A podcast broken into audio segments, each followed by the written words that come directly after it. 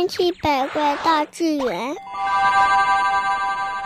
小伙伴们，我们来一起了解奇妙的世界。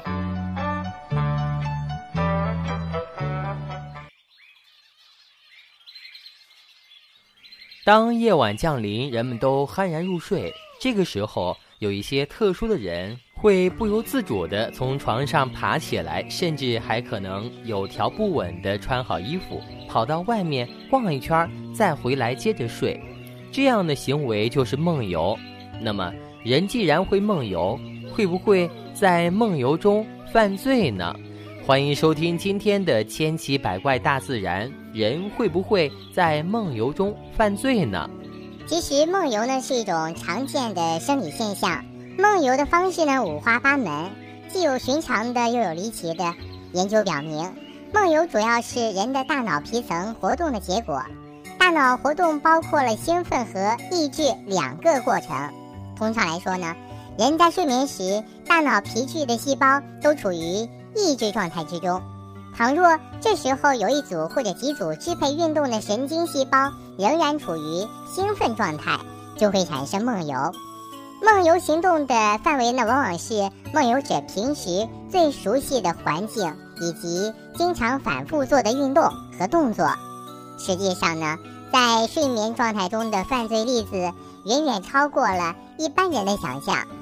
根据美国一家新闻刊物的报道呢，许多睡眠犯罪的案件呢，都是因为睡眠受到了干扰，或者是由于人体机能障碍引起的。常见的案例呢，有对他人的人身伤害，以及对他人的财产破坏等等。而与睡眠有关的暴力犯罪呢，经常发生在人突然惊醒的时候，有时候呢，也会发生在无梦睡眠或者似醒非醒的时候。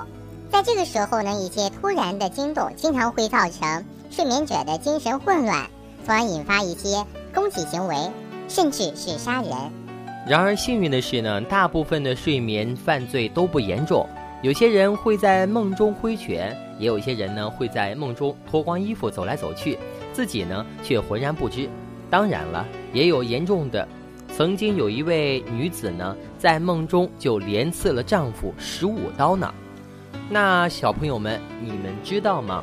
催眠也能引发梦游吗？稍后会告诉你。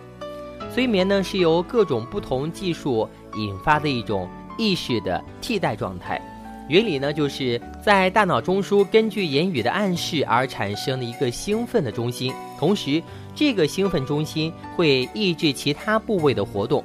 同样，梦游也是一样的，大脑中枢呢有一部分兴奋起来，其他部分呢则还处在睡眠之中。而根据现代催眠状态的分类呢，梦游状态就是催眠可以导致的最深状态。也就是说，如果催眠师将被催眠者诱导进入梦游状态以后呢，命令被催眠者做一些日常事务，被催眠者可以像正常状态下一样完成的很好呢。